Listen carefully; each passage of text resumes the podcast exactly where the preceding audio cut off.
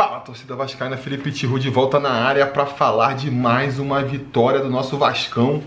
1 a 0 magro contra o Madureira, né? Acho que foi uma vitória frustrante para o torcedor vascaíno. Se a gente for pegar aí os palpites dos conselheiros no troféu Gato Mestre, né?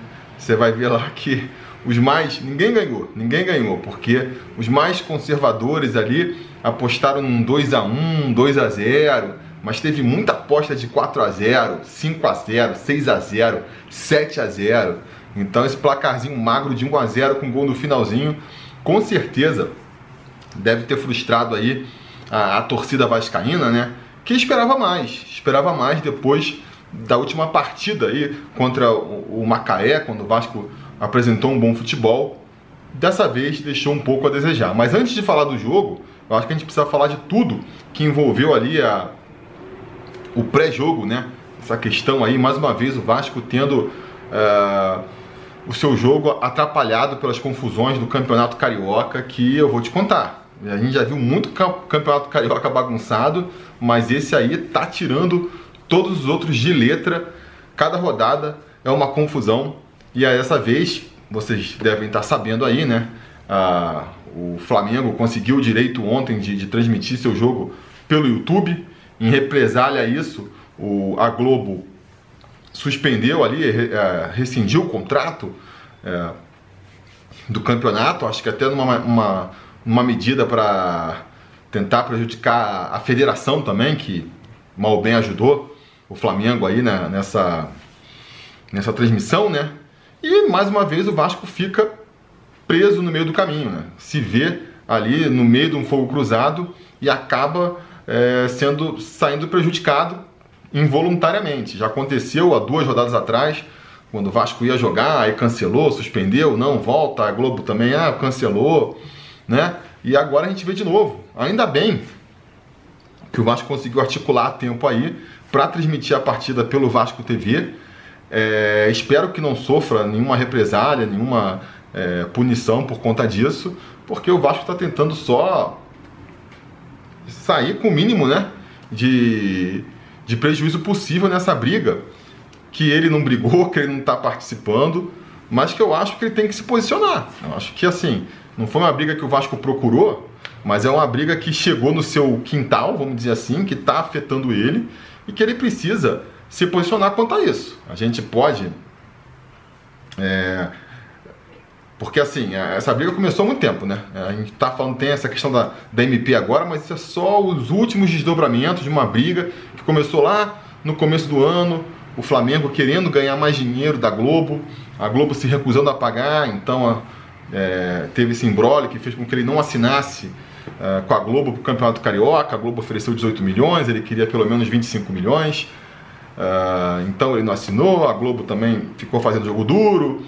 é, o desdobramento disso foi que ele articulou politicamente aí para sair essa MP, medida provisória, que mudou a regra do direito de transmissão, e com isso ele mesmo, sem ter o, o acordo do, do adversário, ele poderia transmitir os jogos com seu mando. A Globo tentou impedir isso através da, da justiça, né? E eles conseguiram derrubar, e agora a Globo está aí ah, contra-atacando, vamos dizer assim, suspendendo o campeonato, né? É, não sei se isso é uma medida legal, acredito que tem uma, um motivo legal para poder brigar lá na, na justiça e, e, processar o Flamengo.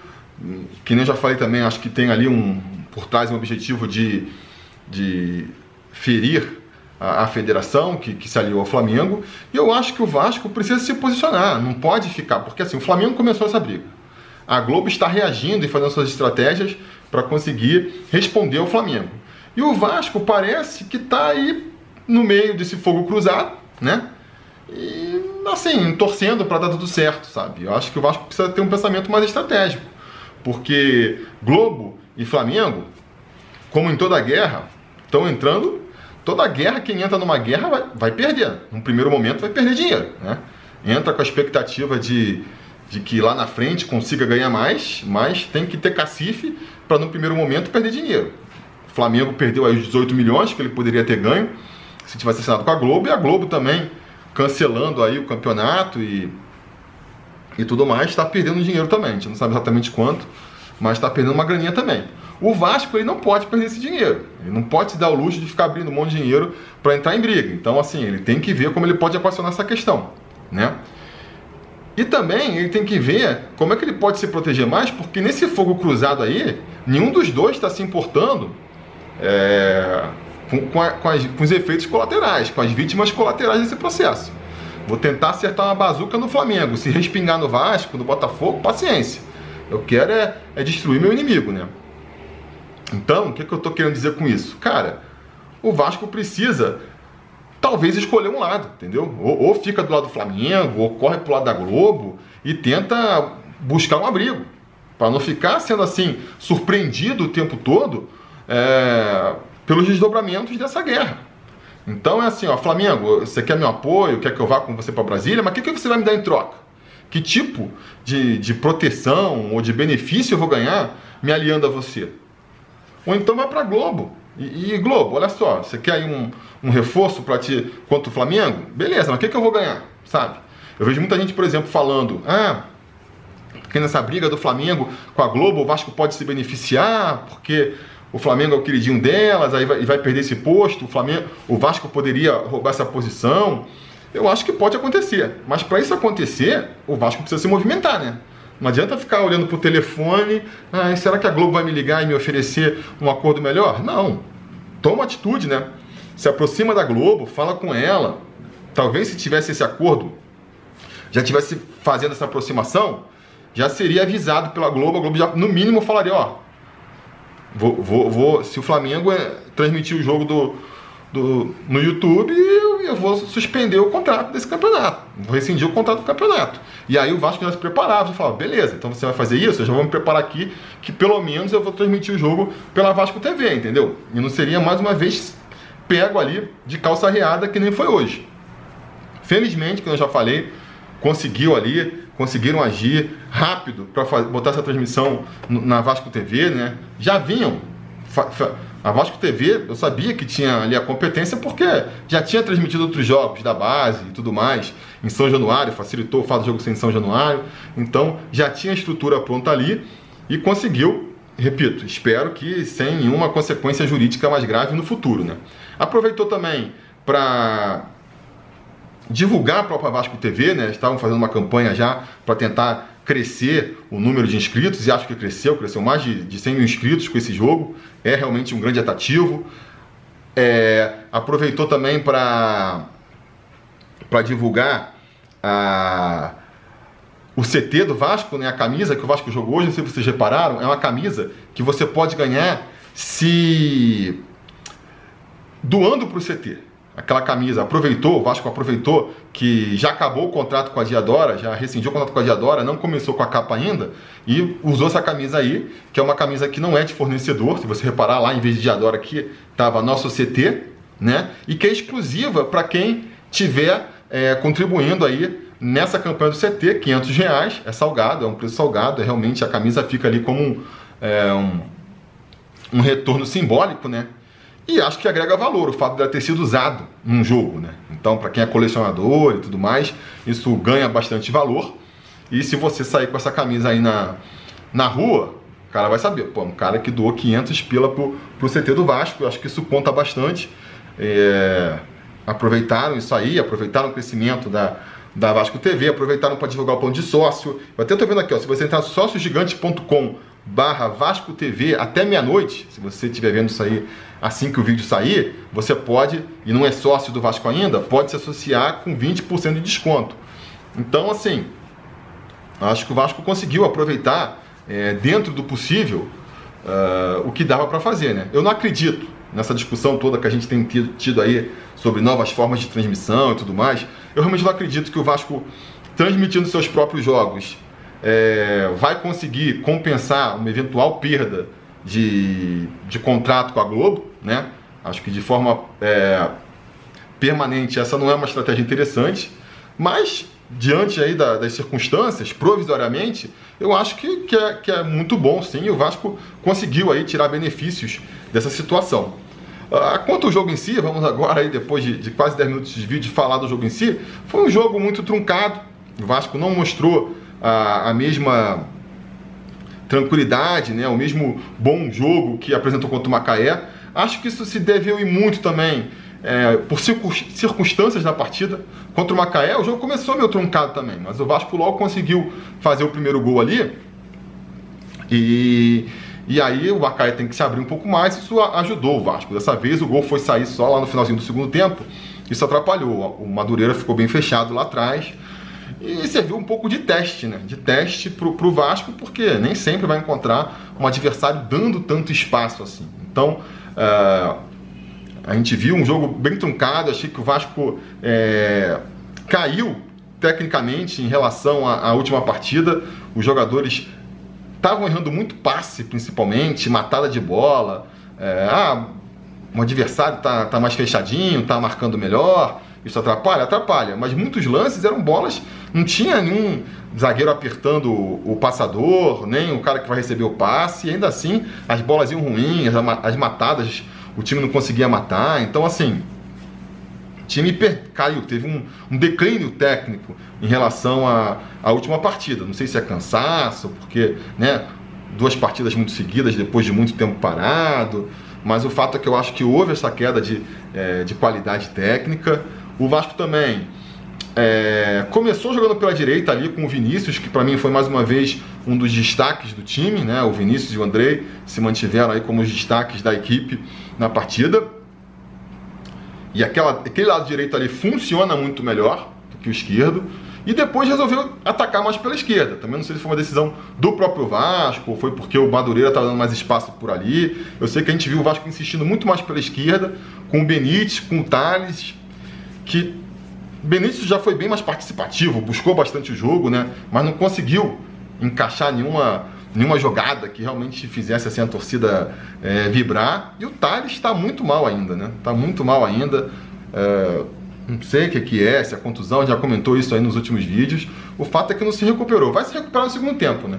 No segundo tempo o Vasco volta um pouco melhor, o próprio Thales volta um pouco melhor também.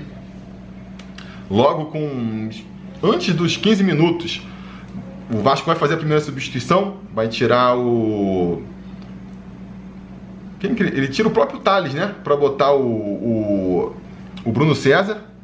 E aí muda um pouco o esquema do time. O time se posiciona, se reorganiza de novo para jogar num, num 4-4-2 mesmo. O Pikachu, você vê que ele fica mais preso. Você vê que a partir dali o, o Henrique começa a aparecer mais na frente. Logo em seguida ele vai fazer mais uma mexida e vai botar o, o Raul no lugar do, do Felipe Bastos, para recompor justamente esse meio campo aí, né? E o Vasco vai, apesar de ter um começo ali, acho que cria mais chances no segundo tempo do que no primeiro, mas ainda de forma muito atabalhoada, né? Não, não, você não via aquela construção com é, mais tranquilidade, parece que de maneira mais uh, pensada e trabalhada do que foi no jogo contra o Macaé. Foi uma coisa mais ali de, de no abafa e tentar ganhar ali na, mais na raça do que na, na tática, né? E quando parecia que já não ia mais rolar, parecia que é, o jogo já ia terminar mesmo num 0 a 0 ali. O Ramon até aproveita a última substituição, a última, porque se, apesar de ser cinco substituições, você pode fazer em três oportunidades, né? Então aproveita para de uma vez trocar todas as peças que faltavam tira o Andrei, tira. Ah, desculpa, não foi o Thales que ele tirou no começo, né? Foi o Vinícius. Foi o Vinícius que ele tirou no começo, que, pô, você fala assim, para botar o Bruno César, que você fala, pô, como assim? Vai tirar um dos melhores jogadores para botar o Bruno César? Não parecia fazer muito sentido. Mas enfim, aí depois ele vai botar, agora sim, ele tira o Thales, tira o Andrei e tira o Benítez para botar o Marco Júnior, o Cláudio Vinck e o Lucas Santos, né? Parecia que estava ah, se conformando ali para o empate. Vamos botar a galera aí, vamos botar o elenco para rodar. E acabou que depois dessa mudança é que vão sair. Na verdade, por um motivo bastante circunstancial, né? O Madureira que vai para cima, chega a fazer um gol. O juiz dá impedimento. Ah, não deu para ver muito bem pelo replay, mas eu acho que estava um pouco impedido sim, né? O jogador recebe a bola, vai na linha de fundo, e esse jogador que recebe a bola na linha de fundo estava impedido. Depois ele cruza para o meio, aí o cara faz o gol, mas a jogada no início estava em impedimento.